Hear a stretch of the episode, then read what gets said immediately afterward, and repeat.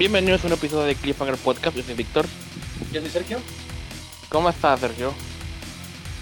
Pues estoy. Así estamos todos, seguimos existiendo.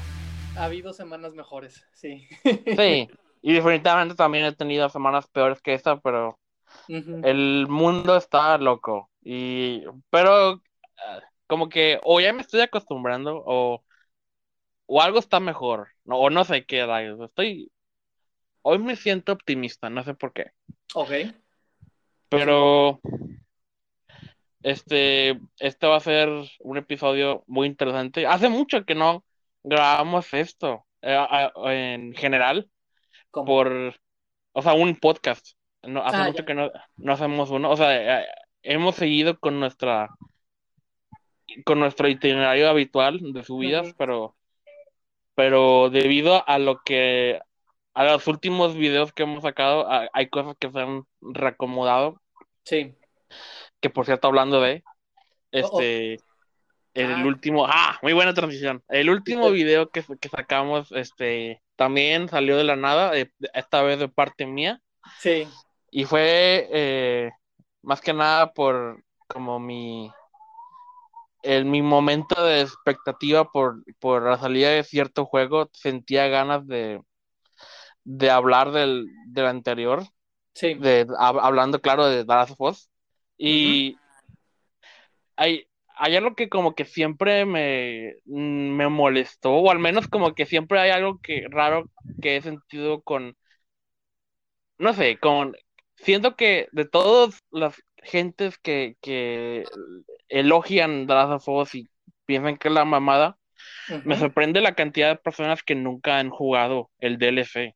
Ok. Y, y eso fue lo que, lo que estaba pensando es, eh, conforme se acercaban los, eh, el día de esta llegada del nuevo juego. Y, y, por ejemplo, ahí yo me incluyo, yo me tardé un chingo en, en jugar el DLC. ¿En Eh, serio?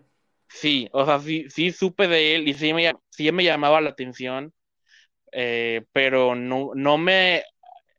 Como, aparte de que The Last of Us 1 salió en lo último del Play 3 y luego me actualicé al Play 4 y como que Ah, ya. como que no tampoco le hallaba sentido en, en- en comprar un DLC de un juego de la generación pasada y el- entonces lo otro que pude haber hecho y que nunca hice era comprar la versión remasterizada para Play 4 que incluye el juego principal y el DLC en conjunto. Ajá.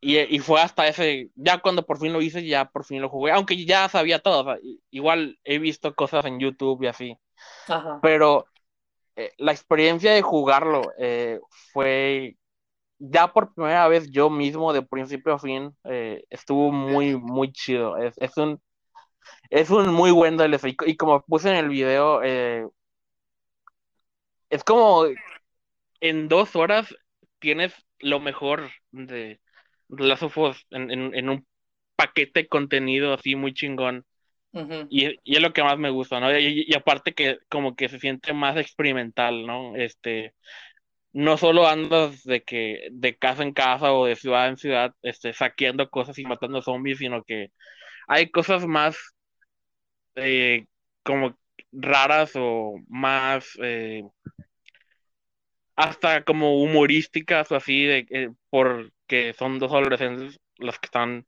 en esta historia, ¿no? Y, y hablan de videojuegos y cuentan chistes y todo eso fue lo que me motivó a, a hacer el, el video que, que sacamos.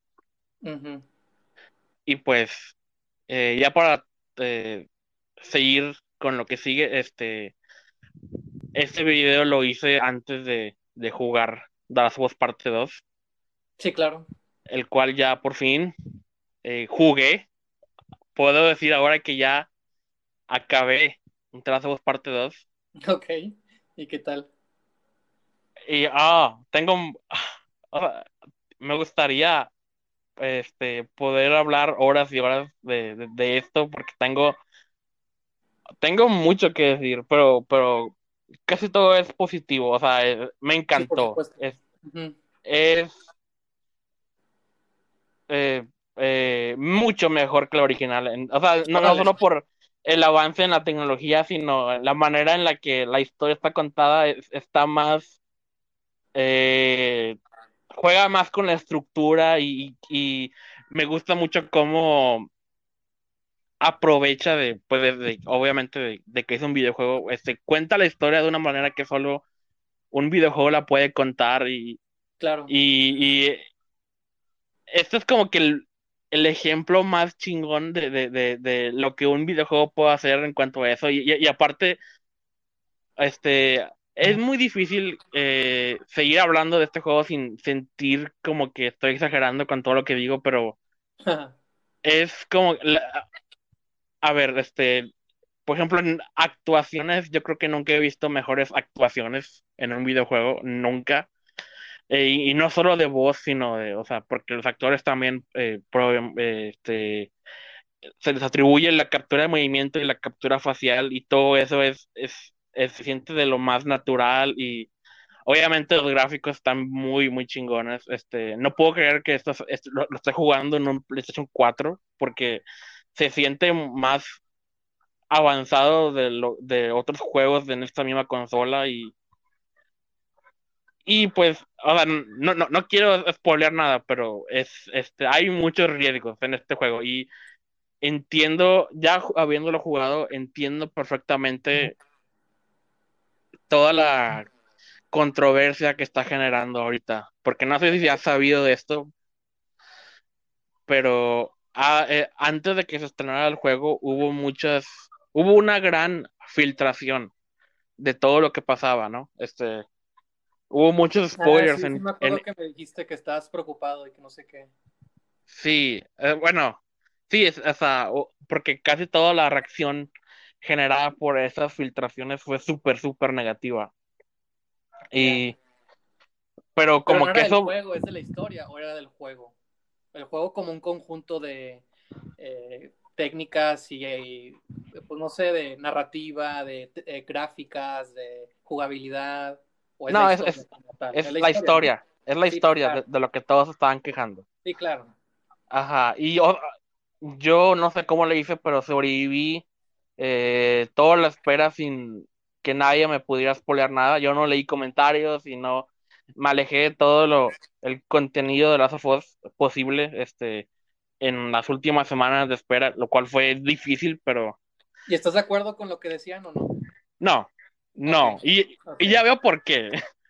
o sea, ya veo qué es lo que enoja a la gente. Y es muy eh, frustrante eh, porque no creo que la mayoría de las personas hayan entendido eh, lo que el juego quiere decir con eso. Y, y, aparte, aparte lo más frustrante es que la mayoría de las quejas se concentran en comentarios. no, pero aparte, eh, eh, cosas más, más estúpidas como comentarios homofóbicos o, xenofóbicos o, cosas así que, tampoco, sí, aún más este, fuera de, lo... Que nadie hable del juego más que hablen cosas malas en relación a eso que tú mismo mencionas. Ah, sí, o sea, haz de cuenta como cuando salió de las Jedi o cosas así de que causan un eh, un gran flujo de, comentarios negativos y spam en todo lo, el contenido relacionado al juego en, internet, ¿no? No puedes entrar a ninguna sección de comentarios sin, sin ver gente tirándole hate en todas partes, ¿no? Y, pues... Víctor, solo tengo una pregunta y quiero que seas breve y vayas al grano con esto. Sí. ¿Va a haber parte 3, sí o no? Espero que no, porque ya es, o sea, Hay una ya estos o sea, el, o sea, te puede haber, dicho lo mismo con, el primer juego de que, de que no ocupábamos una secuela, pero ahora jugando. si en el primero, o sea, ya sabes, de que dan un hilo pendiente que da, te da a entender que va a haber continuación. O sea, también mi duda es eso. ¿Hay un hilo o debería haber otro? No sé. O sea, el primero te deja, o sea, con ya la historia concluida, no, no, no, Sí, termina, o sea, este, obviamente, o sea, lo único que te deja como que puede haber más es que hay sobrevivientes, ¿no? De que les pueden pasar más cosas. Y, y a lo mejor lo mismo es aquí, ¿no? Porque hay sobrevivientes. o sea, la, la, historia en teoría podría continuar pero temáticamente ya no puedo ver cómo más pueden avanzar, al menos de que cambiemos de, de historia y de setting eh, totalmente diferente. Oye, personaje, ¿no? Sí. Eh, porque, o sea, ok, obviamente, no te mentiré, por un lado me encantaría este, sí. jugar lo que sea que haga, ¿no? O sea, lo voy a comprar, si hacen otro, o sea, obviamente lo voy a comprar, claro. pero no, no lo necesitamos, o sea, ya, ya, ya, ya aquí ya puede morir todo, ¿no? Y, y, Ah, ya. estará súper bien. Esa era mi duda. Pues muy bien, Víctor, pues- qué bueno que, que te la estás pasando bien con el mundo de los videojuegos y que pudimos hacer un video al respecto de, Sí. esa emoción que sentiste y en relación al estreno de, de la parte 2 del juego. Este, si te parece bien, eh, me gustaría encaminarnos hacia el tema de esta ocasión. Perfecto, dale. ¿Puedes explicarnos Sí, el tema y, y cómo eh, Y este, surgió esta idea de, de- de esto? De hecho creo que se debe a lo mismo de que no han sido las mejores semanas de la vida, del mundo. Digo, no me puedo quejar porque tampoco es como que me esté yendo así de mal, pero ya sabes, hay veces que hay, ¿cómo se dice? Eh, altibajos, ¿no? Sí, Y creativamente y frustraciones y presiones que a veces uno mismo se impone, este, ajá, como que me, me- me mantuvieron en un, deri- de, estaba derivando en, en muchos sentidos. Entonces, se, se debió a, en particular, a un artículo que leí, que te mencioné en preparación de, del, podcast de, de esta ocasión, este, y porque son varias ideas con las que ya he jugado, ¿no? Que ya he ido experimentando, que ya he ido sentido. O sea, son cosas tan comunes como estar en Facebook y ver una página de memes de, de cinéfilos y de cinefilia, o de cómo actuamos, o de cómo yo mismo actúo. O sea, se debe como a muchos factores, ¿no? Tanto que eh, están ahí desde siempre, y como al mismo tiempo detonantes que ocurrieron en las últimas semanas. Entonces, este, básicamente lo que, quiero hablar como que de varios puntos, pero el tema en particular se centra en, bueno, es que este, ahorita lo estoy pensando desde un- una vertiente, pero no quiero decirlo ahí porque es algo a lo que quiero llegar más adelante, pero ya hemos hablado en el pasado de que hacer cine es algo complicado, o sea, no puedes hacerlo solo como tal, bueno, sí puedes, pero es un, es un reto inmenso y quién sabe qué también te vaya a ir. Pero todos entendemos al cine como un medio o un arte colaborativo, ¿no? Por eso los créditos son tan largos. Y es, es, es duro eh, hacer, hacer una película, ¿no? O sea, implica un reto tremendo el que una película esté terminada. En todos sus sentidos. Entonces, me, he puesto a pensar mucho en esto porque también he notado cómo existe como una especie de aires de superioridad este, de, de gente que se cree, o más bien que actúa de manera muy elitista, ¿no? O sea, como que igual, eh, creyéndose mejor o, o adulándose a sí mismo. Siento que en el cine, como casi en cualquier otro medio artístico, el ego es parte como, es algo como natural con lo que te vas a ir encontrando o que uno mismo puede ir desarrollando y quizás uno mismo es la razón por la que uno subsiste, ¿no? Porque si uno no se cree que pueda hacer estas cosas, pues quién dice que los demás te van a creer, ¿no? Y cuál va a ser la motivación para que tú puedas hacer estas cosas, por lo mismo de que es complicado. Entonces, básicamente yo al menos quiero poner un primer ejemplo de, esto que, que, estoy intentando hablar, para que tú también me, des tu perspectiva o una experiencia, y luego hablamos de otro ejemplo, de otra situación, otra vertiente, en base como a estos mismos temas.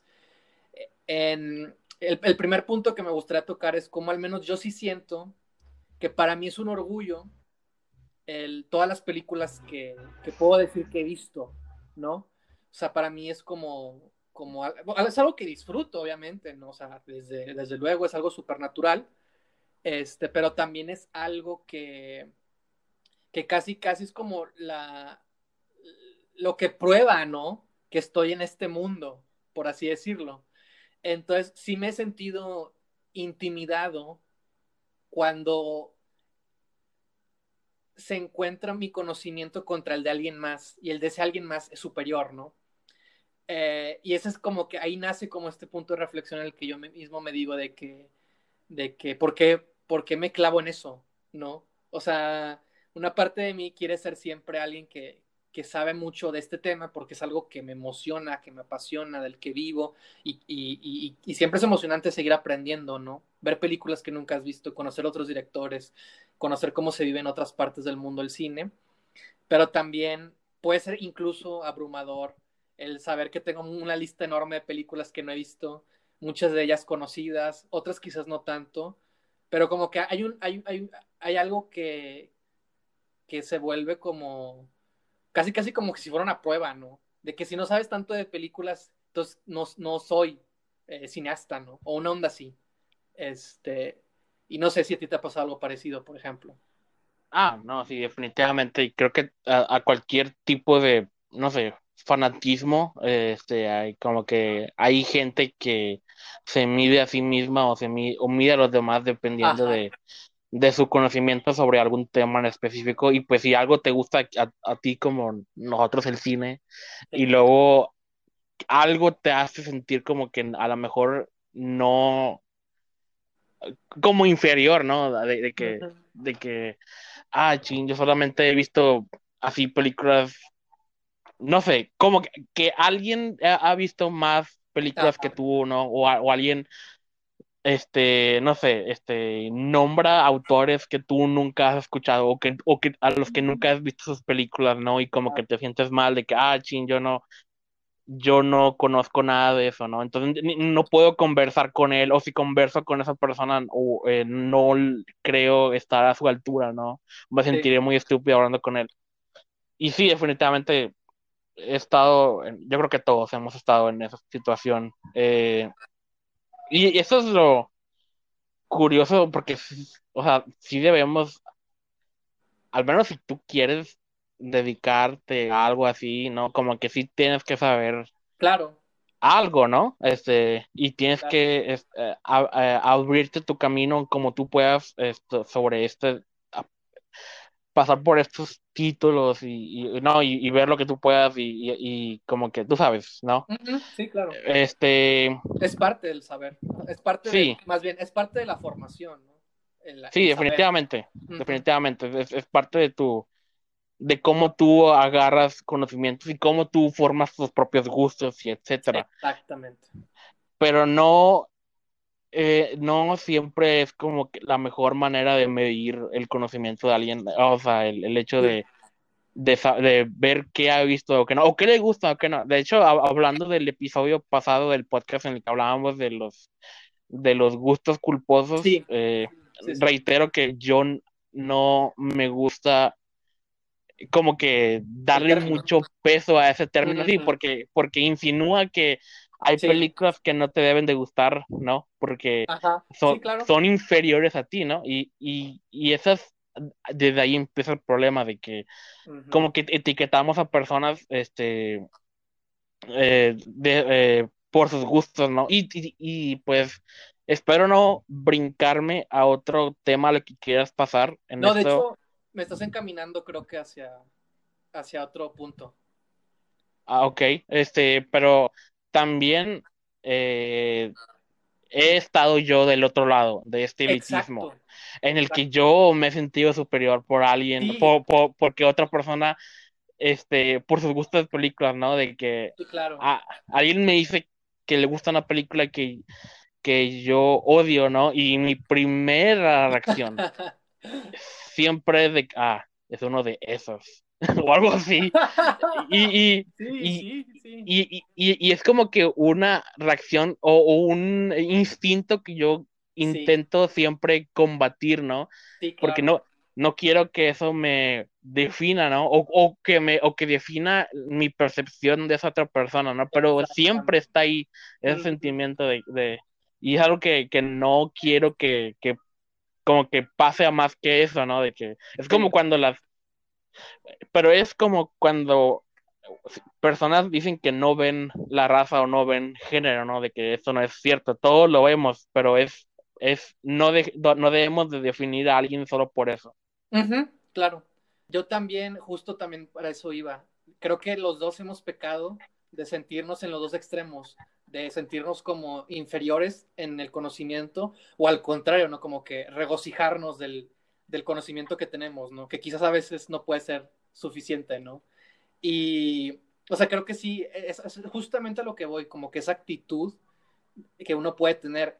Y yo te, estaba contando que, que, reflexionando sobre estos temas, siento que quizás se debe precisamente a como fui planteando el tema, de que es muy difícil eh, probar o decirle a alguien que te dedicas a, a este mundo, no al cine, porque es muy difícil hacer cortos y es muy difícil hacer películas, o deja tú lo difícil, toma mucho tiempo. Entonces, eh, no es lo mismo decir de que cuando estás en una fiesta o en una reunión eh, familiar o así, ¿no? De que eh, con, tus amigos y que todos están platicando cómo les está yendo en la vida, su trabajo, sé que lo que se compran, cómo van avanzando y, de repente uno es el, el, el, disque cineasta porque no tiene ni una película, ¿no? Y también justamente ese es mi punto, eh, como que quizás porque es muy difícil el probar que te dedicas como al cine, a menos que obviamente estés trabajando profesionalmente, que no digo que no sea posible, sí se puede, nomás que es de buscar y a veces no, siempre no siempre uno puede encontrar o puede estar batallando. Entonces, hay, hay mucha gente que, pues, que se dedica a esto, ¿no? Profesionalmente, hacen comerciales, videos musicales, este, pero fuera de eso, este, a veces hay muchos que se dedican a otra cosa, ¿no? Así como los escritores, ¿no? Que no siempre escriben, eh, eh, no siempre llegan al éxito tan pronto, ¿no? Y, eso, el llegar al éxito les pide, les, les permite, perdón, este, el vivir de eso que ellos, que ellos quieren. Tienen que buscar otros trabajos, ¿no? Y así. Entonces es muy difícil como el, el, tema laboral, eh, es muy complejo también, sobre todo en, este país y sobre todo en este estado, pero eso es lo que voy, ¿no? Quizás como es muy difícil el probar que te dedicas a esto o, o, que es algo más allá que simplemente una afición, ¿no? O sea, verdaderamente que tú lo vives, que te la pasas escribiendo, que te la pasas tomando fotografías, que te la pasas trabajando en animaciones, que te la pasas haciendo, yo qué sé, animas, digo, perdón, maquillaje, sonido, entre otras cosas, ¿no? Como que también es, complicado, ¿no? Y más porque es colabora también colaborativo, ¿no? todo implica, o sea, es una parte del todo al final del día, una producción audiovisual. Entonces, quizás por eso el conocimiento que tenemos, que vamos adquiriendo, es como que lo que nos, lo que nos ampara, ¿no? Y decimos de que sí, sí estoy haciendo, sí, sí estoy haciendo cine, sí, sí me gusta el cine, sí, sí sé de cine, ¿no? Por esto y esto y esto. Entonces, quizás como que yo he encontrado como quizás se debe a, va un poco por ahí, ¿no? Pero bueno, a continuación, la otra vertiente de la que quería hablar es justamente eso, ¿no? Eh, cuando estás con tu familia, ¿no? Y así de que ah, platicando y es como que, ah, pues sí, yo estoy haciendo mis proyectos, ¿no? A veces es muy difícil que la gente entienda, ¿no? También en qué consiste lo que, lo que se hace, ¿no? A todos les gusta ver películas y series, pero cuando alguien dice que está haciendo una película, como que no le creen, ¿no? O como que no te toman en serio, ¿no? Y pasa no solamente en tus, en tus círculos cercanos, sobre todo si son, sobre todo si vives con personas que, que no viven del arte, ¿no? O sea, que no son, porque sí, hay gente que creció en ambientes en los que sus papás eran escritores o estaban más cercanos a, la industria del arte y por lo tanto quizás también del cine, que pues bueno, pues ellos te creen obviamente porque han vivido por eso, ¿no? Pero yo hablo de cuando no, no crees en un ambiente así, este, como que es muy difícil, ¿no? El tener conversaciones sobre lo que uno hace y luego deja tú, de, una cosa es que tu familia no te entienda o no te crea hasta que vea las cosas que haces, hasta que ganes concursos, hasta que eh, obtengas alguna beca quizás, hasta que estrenes tu película, ¿no? O sea, hasta que como que también eh, vayas teniendo como que de alguna manera recompensas o victorias eh, en tu trayectoria, sino también dentro del mismo ámbito del cine, pues también es muy difícil como que el probarlo, ¿no? La diferencia es que la gente allá pues no, no te cree, ¿no? Porque ha pasado por lo mismo. Pero, si no, el, término de ópera prima, eh, que aquí en México es como algo muy, muy popular por los fondos que se hacen, eh, básicamente, si tienes un corto, ah, ok, ¿no? Pues como que ya medio, medio te creen, ¿no? Que te creas como algo muy raro. Pero también creo casi, casi parece que hasta que haces tu, tu primera película es cuando te empiezan a tomar en serio. ¿Por qué?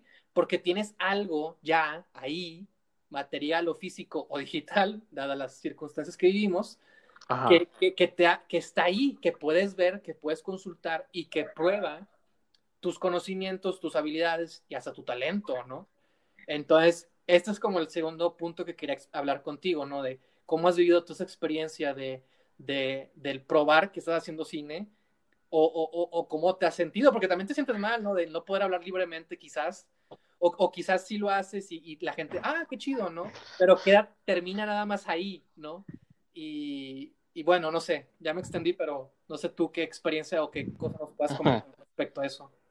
Pues eh, no sé tú, pero yo siempre, eh, por lo que tú acabas de decir, tengo miedo a, a, esa, a esa, pregunta, ¿no? De, de, de sí. a qué te dedicas o, sí. o qué has hecho últimamente, porque y más ahorita en esta situación no hay mucho que pueda decir más y, y como que eh, como que en, en, la parte de atrás de mi cabeza siempre tengo preparada como que una respuesta de default de, de, de que ah tengo que como que mencionar estos puntos para que lo que vaya a decir no suene como que tan eh, simple, ¿no? O, o, o sí. tan de que puros este, castillos en el cielo de cosas que nunca van a pasar. Ajá. Y, y me limito a decir cosas que, que son un poco más, este, eh, a lo mejor que nunca van a, a, ser testigos de que existen, pero que puedo, sí. este, pero que a lo mejor de alguna manera podría probar de que sí, o, o, o que sea más fácil de creer para ellos de que son reales, ¿no? Como el hecho uh -huh. de que menciono, este, no sé, lo, lo, los proyectos en los que yo te he ayudado, este, en, en cuanto uh -huh. a siendo staff o, o, ayudando con sonido o alguna otra cosa así, y he mencionado, este, ciertos videos que he editado para ciertas personas o, o, o cosas que me han hecho hace como que trabajos pequeños que he hecho, ¿no? Sí. O, o, algo así, un poco más, este, algo que siento más concreto, ¿no? Y, y, y luego ya cuando, cuando paso por esa etapa, comienzo a hablar un poquito de algo que espero que algún día pase, ¿no? O algo que, proyectos claro. que tengo como que en puerta, ¿no? Ya. Yeah. Eso, eso, es como que mi manera de abordar mm. eh, es, es, este tema para que no suene tan de que esto es puro pedo, ¿no? O, o aunque es muy difícil lograr que no suene sí. O sea, como que, que estoy soñando, ¿no? Eh, porque sí, así como tú dices, es muy difícil probar que... Uh, esta es la razón por la que hay el elitismo, porque siempre queremos probar algo, ¿no? Uh -huh. Y nos, no, nos sentimos más seguros si estamos arriba de alguien, ¿no? O, o si estamos, este... Es, es, es, la razón por la que, no sé, eh, existe gobiernos este, corruptos o cosas así, o mal liderazgo, porque uh -huh. viene de cierto nivel de inseguridad, de, de, que no queremos este, ser vulnerables ante otra persona, ¿no? Y esto es como que nuestro escudo protector, ¿no? De, de que a, ante otras personas y, a, y para ti mismo también, de, de, sentir que si algo va a pasar con tu carrera, ¿no? Sí. Es como un... No quieres, este, que suene así tan este, mm. irreal, sí. pero tampoco quieres que suene a que sea así, eh, cosas así muy, muy, muy minúsculas uh -huh. que parece que te pinten como, no sé, algún fracaso, ¿no? De, dependiendo uh -huh. de sus sí, sí, sí. Este, medidas sociales con las que te clasifiquen, ¿no? Sí, de hecho, di dijiste una palabra clave. De, de este mismo vertiente quiero hablar de dos cosas. La primera es de una palabra que tú mismo dijiste y con la que yo me identifico completamente, que es uno mismo se limita en lo que va a decir. Porque a mí me ha pasado mucho de que siempre te preguntan, ¿no? Este, ¿y qué onda? ¿Cómo te ha ido? ¿Qué haces? Y así, ¿no? Este, y a mí, no me, a mí tampoco, me, o sea, yo también como que lo senté como una pregunta en la que no podía decir mucho porque los proyectos que estoy haciendo o que estoy haciendo o que tengo planeados en puerta y en desarrollo se ven muy lejanos todavía para realizarse, Ajá. como para decir de que no, pues esto, ¿no? Como también, pues no, en ese momento quizás no tenía algo más, ¿no? De que podría decir, ¿no? Que, que pruebe que no estoy, que no, no, no, o sea, porque estoy haciendo cosas, ¿no? Nomás que es muy difícil a veces llegar a, ah, mira, pues aquí está. Ah, obviamente si te enseño, pues aquí tengo un montón de documentos y de páginas ahí, ¿verdad? Pero pues la gente no quiere ver eso. Estás hablando de una película, ¿no? De un cortometraje, algo que, que puedes ver y escuchar al mismo tiempo, no que lees. Y, más aún, en esta, eh, o sea, aún en esta era de, que hay muchas este, plataformas de streaming o muchas maneras de ver algo. Claro. Aún así, es, eh, hay mucha gente que no te va a creer hasta que hasta que tu película haya estado en el cine, ¿no? Por muy arcaico que sea eso ahorita, es, como que la, la manera más este sólida que ellos ven de que esto es real. No, de hecho sí, eh, dijiste algo que, que, yo también he pensado. Ahorita que es más, ahorita que hay más contenido, curiosamente sigue siendo muy difícil que alguien esté dedicándose a hacer esos contenidos, ¿no? O esas obras, si no les gusta esa palabra. Este, pero bueno, sí, justamente voy a eso, de que antes yo, sí me senté como que limitado y no me gustaba porque, porque hasta puede parecer que no estoy haciendo nada, por lo, pero lo, poco que digo es porque me sentía de esa manera, ¿no? Y ya, de hecho, en estos últimos meses he empezado a, a ser más abierto, a ya empezar como a expresar mejor qué estoy haciendo o qué en qué proceso estoy, qué es lo que implica. Eh, y, a veces también uno no quiere decir porque luego no se ganan las becas o, o ondas así, ¿no? En las que necesitas dinero y demás cosas, ¿no? Entonces es como que algo difícil, pero este, ya, ya yo mismo como que por lo mismo de que me siento mal, he dicho de que no, es que no me tengo que sentir mal porque si estoy haciendo cosas, nada más que estas cosas toman mucho tiempo, ¿no? Y por ejemplo, el segundo punto del que quería hablar de este mismo eh, eh, vertiente es el tema de la ópera prima. O sea, yo sí me siento muy, muy angustiado. De hecho, mis altibajos siempre son a eso, a que ya quiero que me tomen en serio. Y cuando digo me tomen en serio, me, refiero a ellos, o sea, a las convocatorias, a ellos, a los festivales de cine, a ellos, a los que, a los, a los productores, a la gente que vive, que va a esos lugares, ¿no? Esos espacios, que son jurados y demás cosas, ¿no? Este, la gente con la que te rodeas, ¿no? Que también está haciendo sus proyectos, o sea, ellos, que ellos me tomen en serio, que, que, que no solo me vean y digan, ah, qué chido que estás haciendo cosas, sino que digan, en serio, qué padre, ¿qué más haces? ¿te gustaría trabajar conmigo? O sea, cosas así. Digo, sé que es muy difícil, ¿no? El, que nadie va a llegar a ti y te va a decir de que, oye, ven, se ve que le sabes a esto, ¿verdad? Pero al menos yo sí siento que nunca he estado tranquilo, siempre he estado haciendo un montón de cosas y como que nunca he visto esos acercamientos. Al contrario, los he tenido que ir descubriendo, ¿no? Eh, con el paso del tiempo y me he dado cuenta de lo difícil, todavía me he dado cuenta de lo más difícil que, que puede ser, ¿no? Entonces, por eso mismo, siempre que me angustio, es porque estos proyectos toman mucho tiempo, es porque es, un, es un, es un, o sea, la neta, si no te gusta esto, no, ni, ni, ni para qué te metas, la, verdad, o sea, te va a costar muchísimo. Y va a haber estos momentos altibajos con los, a los que uno se va a enfrentar, pues siempre, ¿no?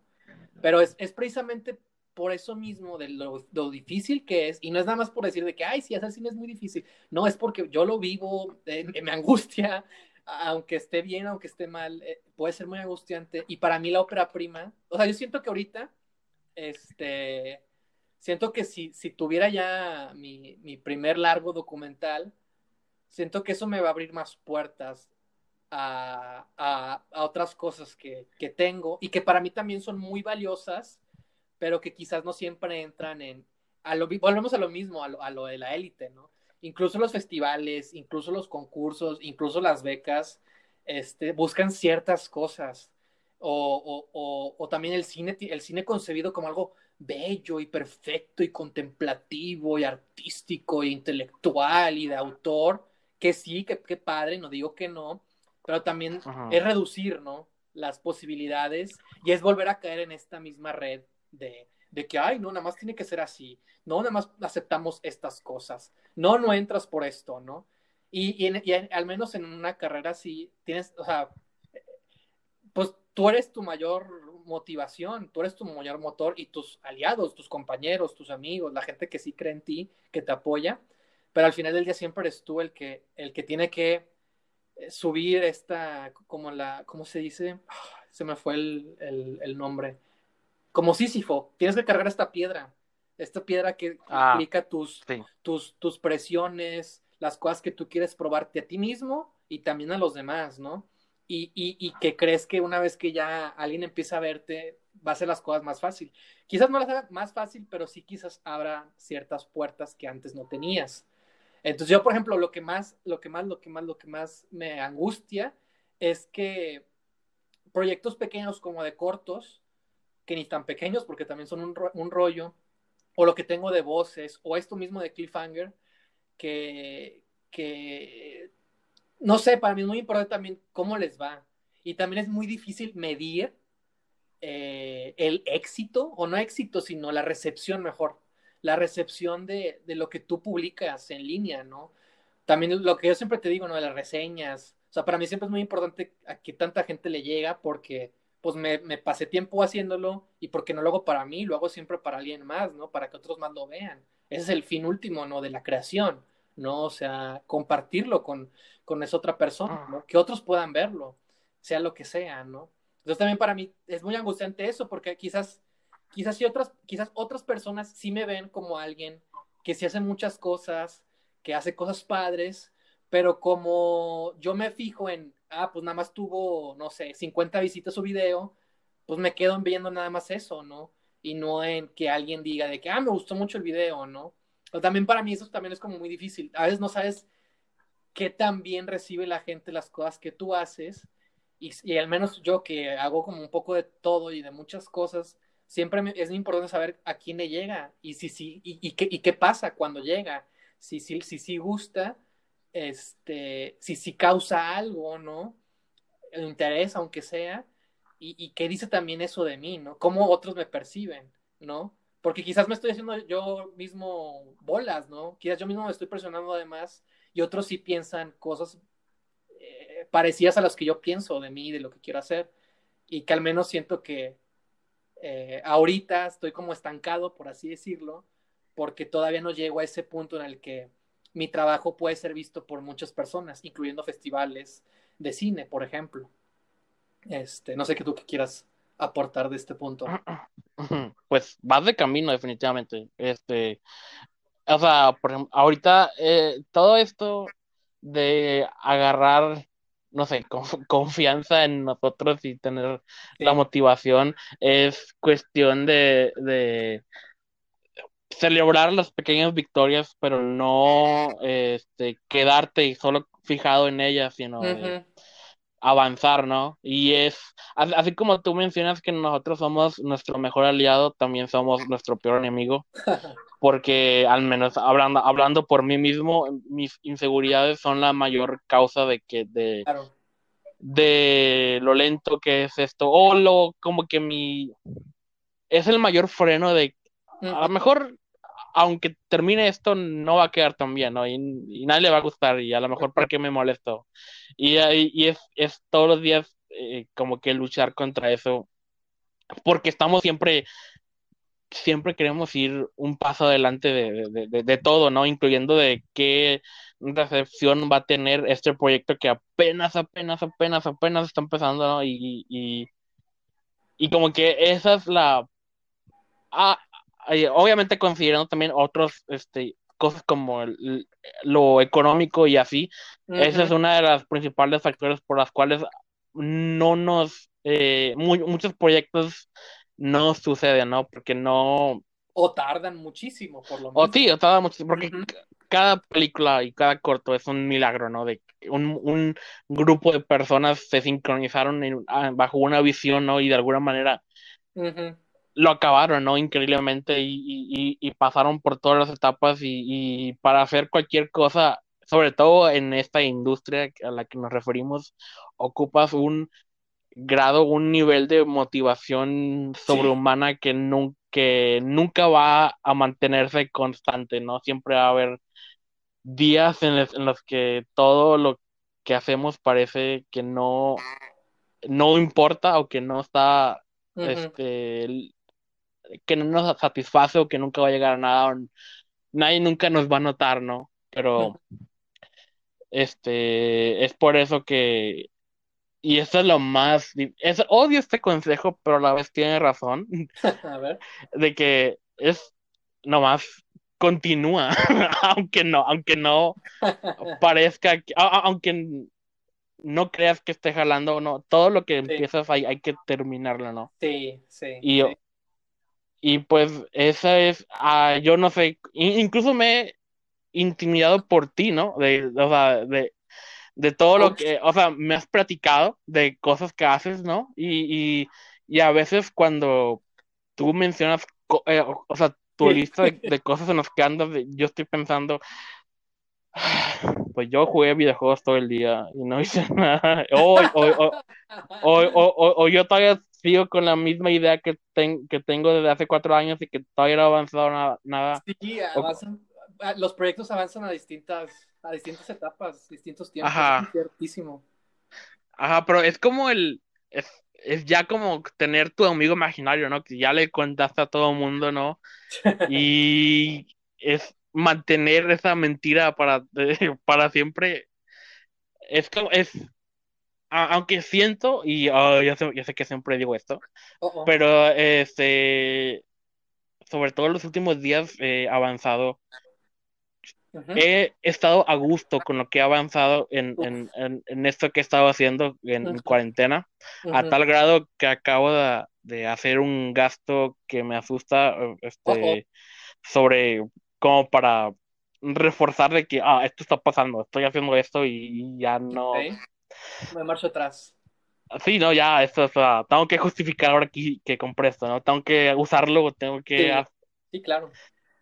Y pues así estoy y es más que demostrarle a los demás, es demostrarte a ti mismo de que de que esto que haya dicho a todo el mundo sí va a pasar.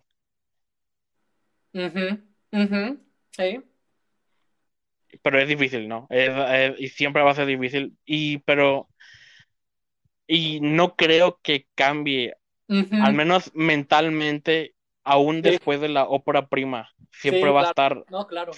siempre va a estar esa duda de que, o sea, imagínate los dos escenarios de que si a tu ópera prima le va chingón, eh, ajá, exactamente. El, el, el, el, miedo va a ser, ah, ok, ¿cómo voy a hacer lo que sigue que esté a la altura de eso? Exacto, sí. O si le va de la chingada, oh, no, entonces no, lo que hago no vale la pena. Y así siempre va a ser una no hay salida a esto, no, hay que, hay que continuar.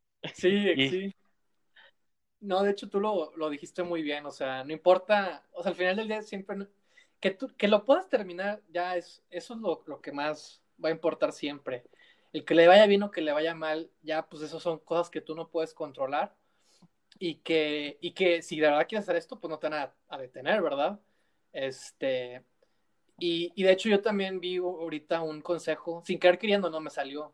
No, y es ese, o sea, de que tú mismo lo dijiste, de que tú eres aquel que, que, que tienes más que probar a ti mismo, ¿no? O sea, empieza por ti, olvida a los demás, tienes que empezar por ti a creértela, ¿no? Creerte lo que, lo estás haciendo, creer que va a tener, que va a causar algo bueno, ¿no? Que va a aportar algo bueno, sobre todo ahorita en este mundo en el que hay tantas cosas malas, este, tienes que creártela y ya lo que pase, pues que, que, que, pase, ¿no? Que suceda, que tenga que pasar, pero este, yo sí creo que haciendo, haciendo cosas, sí, sí vas como creando tu camino, nada más que, pues e, e, es, algo que no puedes medir, no, es algo que no puedes controlar, ¿no? Y como dice Guillermo el Toro, que me gusta mucho y que cada vez como que entiendo completamente, que es la gente ve tus éxitos, ¿no? pero no sabe que para llegar a ese éxito tuviste que pasar por un montón de cosas difíciles, ¿no? O de adversidad o de inseguridad. Entonces, sí, completamente no. O sea, por más que, que la gente siempre se va a quedar con eso, ¿no? De que, ah, mira, ganó esto, ¿no? Ah, mira, le fue bien en esto, ¿no? Pero no sabe que para llegar a ese punto tuviste que haber sido rechazado, tuviste que haber dudado de ti, de que un montón de veces, ¿no? Y bueno, eh, ya para terminar, eh, el, otro, el otro vertiente del que quería hablar de este mismo tema es en base a un, a un escrito que leí, este, y que tiene que ver más con el tema del cine mexicano, y que también, el que también siento que peca muchísimo de estos temas de la superioridad y el elitismo. Este, tanto los que lo hacen o los que se dedican a eso, como las, audiencias. Este, empecé eh, leí porque me salió por ahí, me dio interés, una reseña de la película de Ya no estoy aquí, ¿no? Y em, me gustó muchísimo, me gustó mucho la reseña y sin querer queriendo terminé por leer otra cosa que hablaba del cine mexicano y que al parecer tenía que ver con el mismo autor, ¿no? Entonces, este... El autor de la reseña. Sí, ajá, de la reseña. Entonces, este, es muy curioso porque cuando está hablando de la de Ya no estoy aquí, dice que es una película muy, muy buena por muchas, muchas cosas, ¿no? Eh, de las cosas que nosotros mismos ya hemos platicado, ¿no? Y que otros también ya han llevado a discusión. Este, pero en el otro artículo, este, hablaba de, de, que el cine mexicano básicamente no está haciendo buenas historias o que los creadores no están contando cosas padres, o sea, como que, como que no están haciendo buen cine, básicamente, es lo que, es lo, esa era su tesis en ese otro este, artículo, y, y, pone como eh, marco teórico el lo que pasó con Fidecine, del que ya hicimos un podcast hace no mucho tiempo, ¿no? En el que platicábamos de cómo eh, surgió la, la, la, la propuesta de eliminar eh, el fideicomiso de Fidecine, entre otros muchos más, eh, para ahorrar dinero por el tema de la pandemia. Este, y cómo, la, cómo hubo una reacción eh, en contra a esta propuesta que juntó, ¿no? unificó a toda la, la industria, bueno, pues la, la, gente que se dedica a esto, ¿no? que vive de esto, incluyendo a, a los directores que están viviendo afuera, ¿no? Guillermo del Toro, Cuarón, Iñárritu, ¿no? Y, y, en 24 horas se decidió que no se iba a llevar a cabo eso y todo, y pues fue como, pues no tanto así como una victoria, porque tuvimos que decirle al diputado que no, que no hiciera eso, ¿verdad? Afortunadamente no se, no se pudo, ¿no? Este, pero las cosas siguen igual, eso es lo que voy. Y de hecho ahorita, justo hoy, acaban de sacar un comunicado del INCINE, de varias como organizaciones, eh, instituciones que, que se están conformando para seguir con estos, este tema de discusión del Fidecine y que, se, que cuando se discutan, que sea, que, que, el público las pueda ver, por ejemplo, así igual como grabaron la, eh, la conversación que, que, se tuvo con el diputado sobre ese tema, que también se puedan como eh, saber eh, para que, estén para el fácil acceso de todos.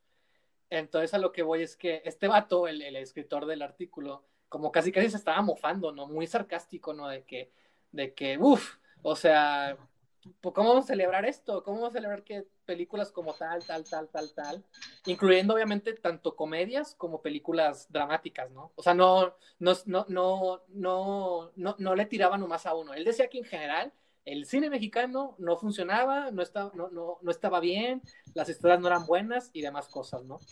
Entonces, mientras voy leyendo el artículo, que obviamente no, no estoy eh, para nada de acuerdo, y, y más adelante voy a explicar por qué, el artículo también menciona que el tema de la exhibición, que yo creo que ese es el mayor reto a resolver y, la razón por la cual eh, no tenemos esa industria a la que, a que aspiramos y, que nos gustaría ser.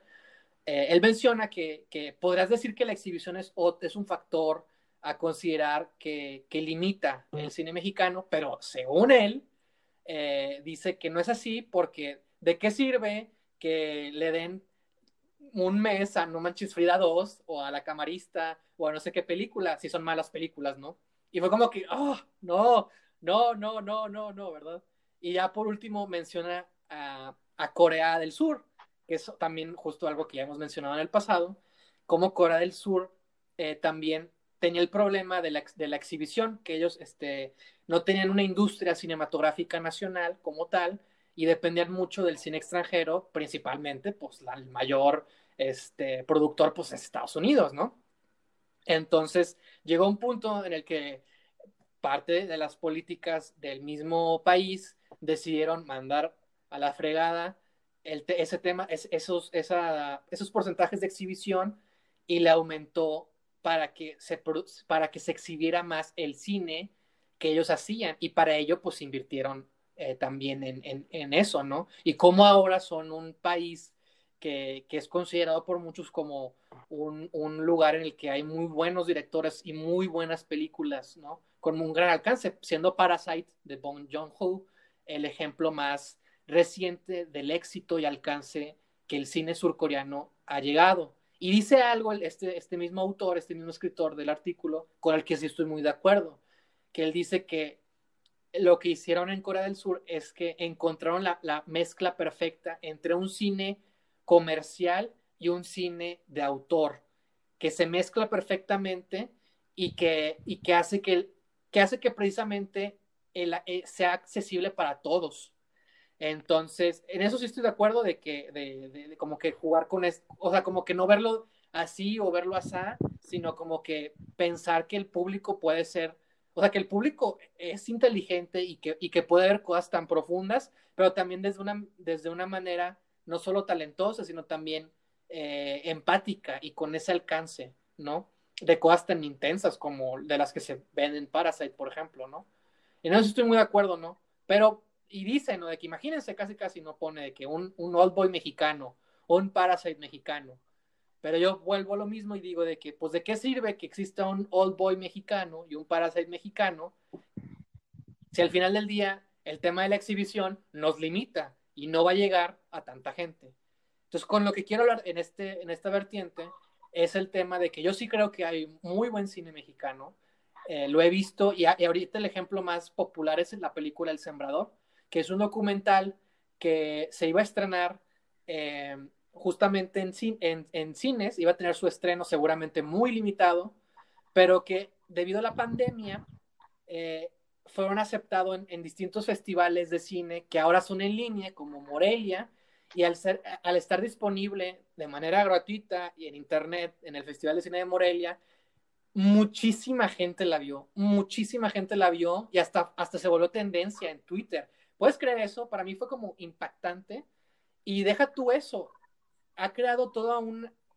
Las redes sociales como que la han levantado y han sido su campaña porque ahora está disponible gratis en Filming Latino hasta el 5 de julio y ha creado que más gente la esté viendo y le esté viendo y le esté viendo y esté compartiendo y esté hablando. Y es una película muy padre porque habla del tema de, de un maestro que enseña, que más bien que su método de educación es humanitario o sea, no se centra en lo que en el libro de texto, se centra más bien en, las realidades que viven las comunidades este, rurales y que sabemos que no siempre les llega la mejor educación o que también se enfrentan como a muchísimos retos y cómo este maestro se vuelve como un, un, un ejemplazo, un, un, una luz, ¿no? De esperanza en un país que necesita pues más educación y más libertad y, que se centre en los niños, ¿no? También.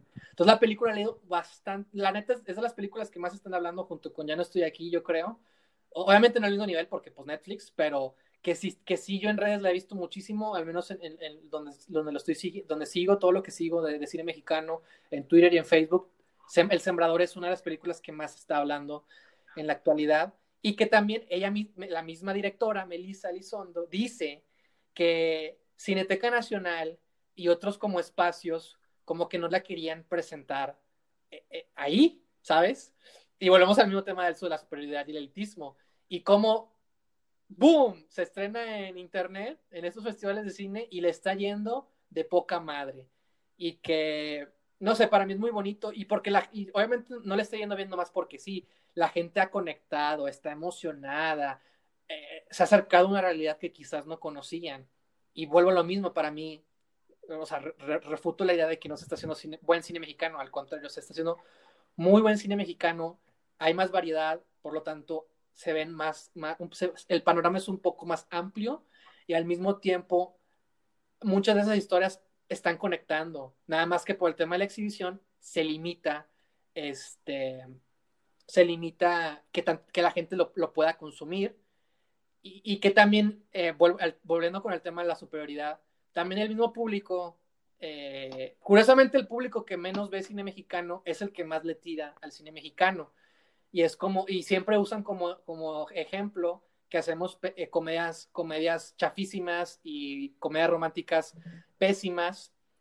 Y más allá de que si te gustan o no, este, como tú dijiste, tú mismo dijiste con el de Last of Us, te estás, estás entrando en, una, en un solo tema y estás ignorando un panorama muy amplio y diverso y en el que muy seguramente te puedes conectar con otras películas y que El Sembrador es una prueba de que si películas como esta llegan a más audiencias o, tienen, o, son más fáciles de acceder, porque el cine, las, las distribuidoras al parecer, los cines que existen aquí no son la opción, entonces tenemos que empezar a considerar otras opciones porque cuando llegan, el impacto es impresionante, buenísimo y, y, se convierten en diálogos muy, muy, muy interesantes y que siento que más películas podrían tener el mismo impacto si tuvieran acceso a las audiencias.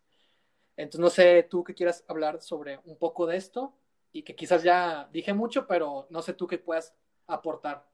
No, sí, no, nunca es mucho decir sobre eso. No, no, no tengo tanto que agregar porque tú ya lo dijiste todo muy bien, nomás eh, cantar la misma canción de siempre, el problema, el, el principal problema de, la industria de cine mexicano es la distribución. Eh, el cine internacional siempre llega a nosotros y para ver cine mexicano siempre debemos buscarlo, lo cual es el problema porque casi eh, no mucha gente lo hace, casi no mucha gente hace el esfuerzo, aunque tampoco debería tener que hacerlo, pero así es como estamos ahorita. Exacto. Este, pero sí, es el problema de, de que hemos mencionado mucho de, de creer en un cine superior el cual no existe porque el cine puede tomar eh, muchas distintas formas y no es solo una cosa que es la razón por la que se supone que es porque lo amamos, que es eh, de que la variedad de experiencias que nos ofrece y al mismo tiempo, por alguna razón queremos matar muchas de ellas y eso no es justo para ese tipo de cine o para la gente que lo consume y todos tienen derecho a consumir lo que les gusta. Y este, pues nada más tengo que agregar que me, me da mucho gusto la historia del sembrador, de la cual sí he llegado a escuchar. Aún no la he visto, pero me muero por verla. Y, y es una no hablo de la historia de la película en sí, sino de la historia de lo que está pasando alrededor. Es un ejemplo de, de la experiencia, las experiencias que se van perdiendo en el camino, este, porque imagínate si no hubiera habido una pandemia ahorita, ¿no? Sí, exactamente. No, la habíamos visto. E, esa película tuvo un, una suerte increíble que muchas, muchas, miles de películas no han tenido. y, estoy seguro que hay muchas que hubieran dado mucho de qué hablar de no sé porque no las vimos o porque nadie eh, les dio voz. Y, me, y me da miedo conocer el número de películas que, no he visto y que sé que me encantaría ver pero nunca he escuchado de ellas. Sí. Y, es ah, eh, estamos hablando de un elitismo en muchos niveles no eh, claro no, no solo hacia el público, sino a ciertas películas o a eh, cierto contenido, ciertos géneros o, o eh, aún cosas que no tienen nada que ver como la distribución a la que la película se le tocó tener, ¿no? Porque ninguna película se hace, bueno, muchas sí, pero no todas tienen la suerte de, saber en qué se va a distribuir mientras la haces, ¿no? Sí, claro. Y es algo que está muy fuera del control de los creadores y es triste, pero es eh, lo de las cosas buenas que van, a salir de, esta pandemia es que van a cambiar muchas cosas que debían haber sido cambiadas desde hace mucho y una de ellas es que hay ciertos eh, películas y ciertos autores que están sobresaliendo eh, justo ahora, ¿no? Por, por, no sé, esta suerte del destino que nos tocó y que vamos a, seguir escuchando de ellos y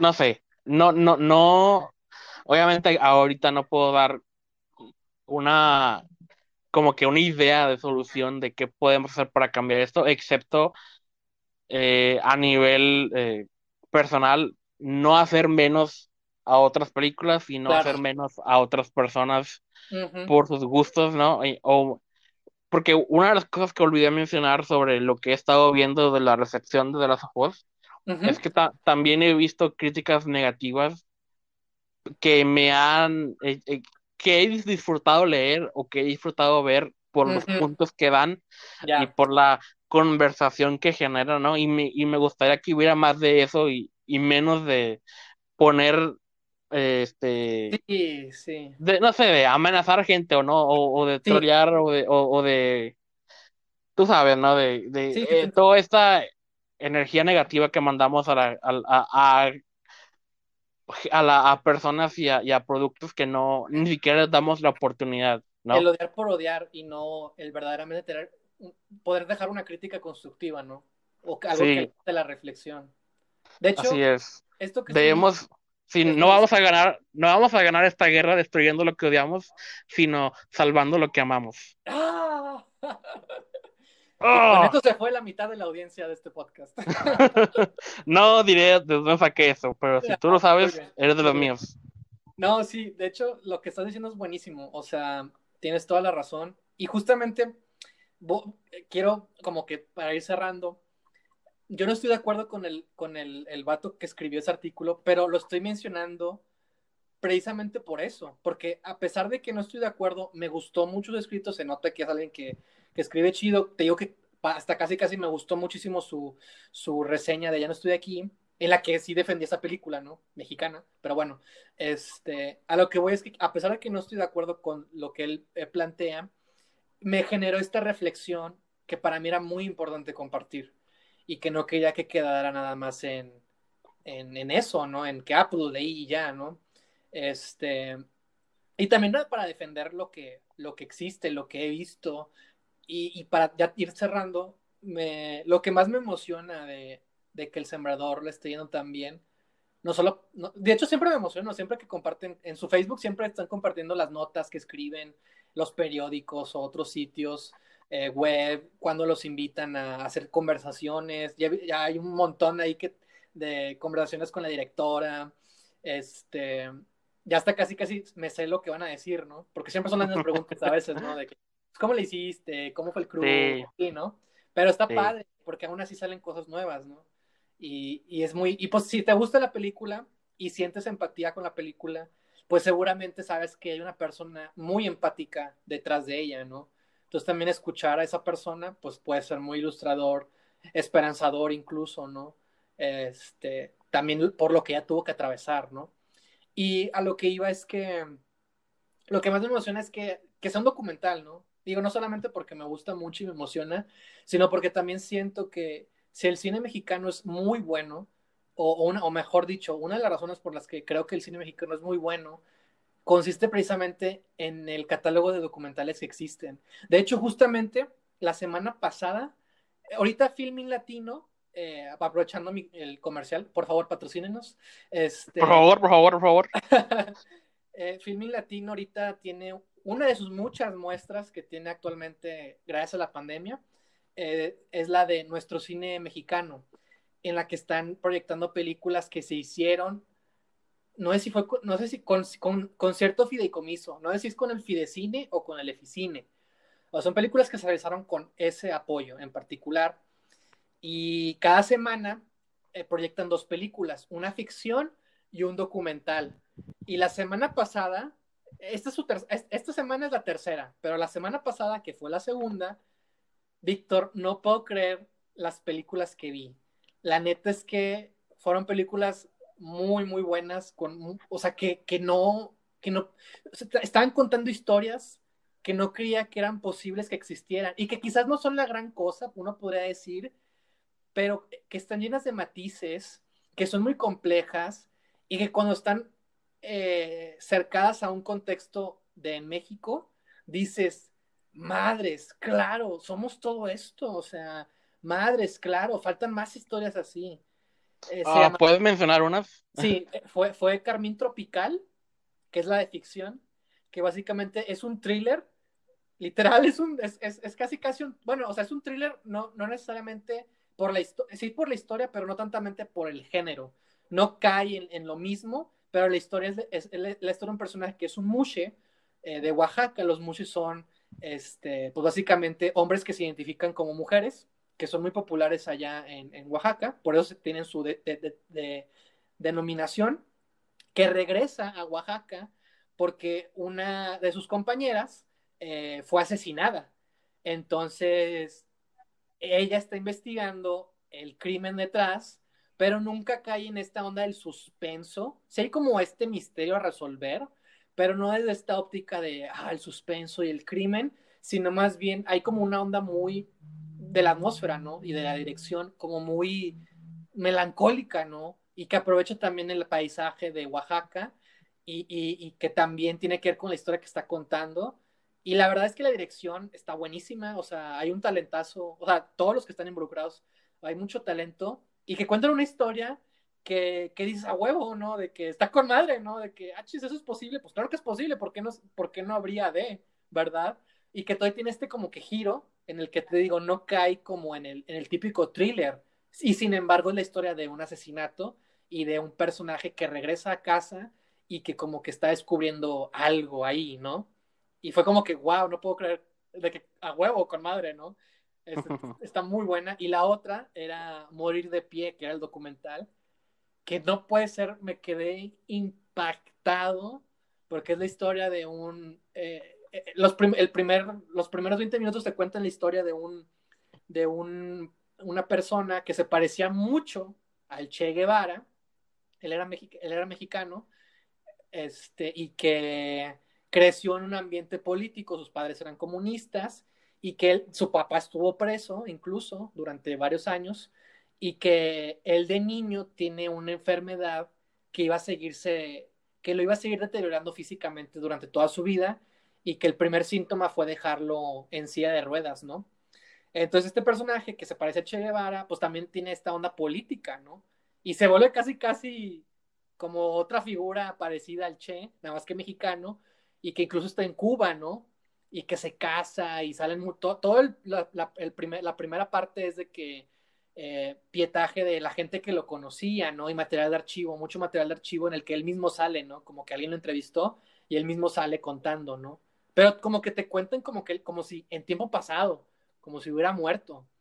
Y luego el resto de la película eh, te cuenta la historia de que este, este, este personaje eh, se cambió de sexo y, se vuelve ahora una historia de amor porque su esposa, con la que se había casado siendo hombre, se queda con ella y, te cuenta pues ahora cómo viven, ¿no?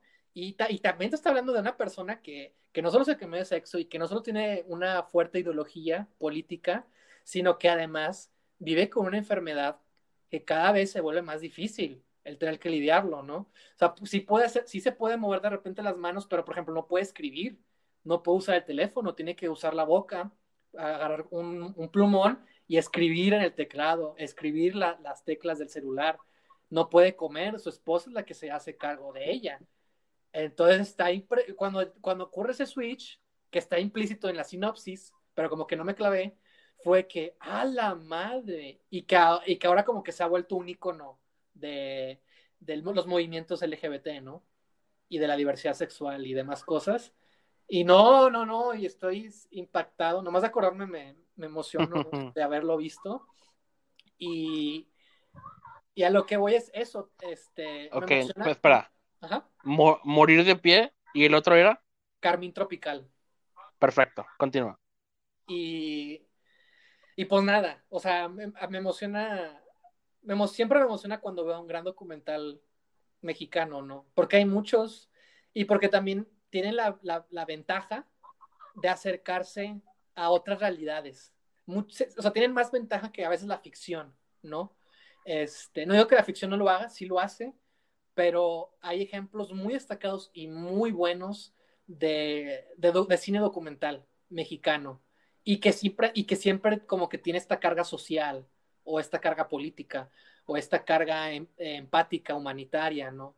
En la que nos acercamos con nosotros mismos y estamos viendo problemas con los que vivimos, ¿no? Entonces, digo, no, digo, igual estoy, eh, nada más me emociona, ¿no? Me emociona que, un documental esté yendo tan bien, porque, porque también a veces no, puede pasar desapercibido, ¿no? El género, que es algo que tú mismo mencionaste, ¿no?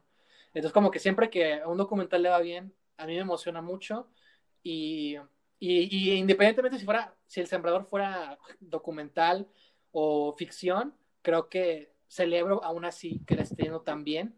Ya no estoy aquí, es otro ejemplo de, de, de, del abrir el diálogo, de, del alcance al que pueden llegar estas películas y, la, buena recepción que pueden tener. Entonces, este, pues nada, básicamente esas eran las, tres cosas del mismo tema del que quería hablar y quiero terminar en esta nota de, esperanza y de motivación y de echarle ganas y que la pandemia, por más dura que pueda ser, porque sí es muy dura, este, hay que aprovechar las cosas buenas que nos ha traído, ¿no?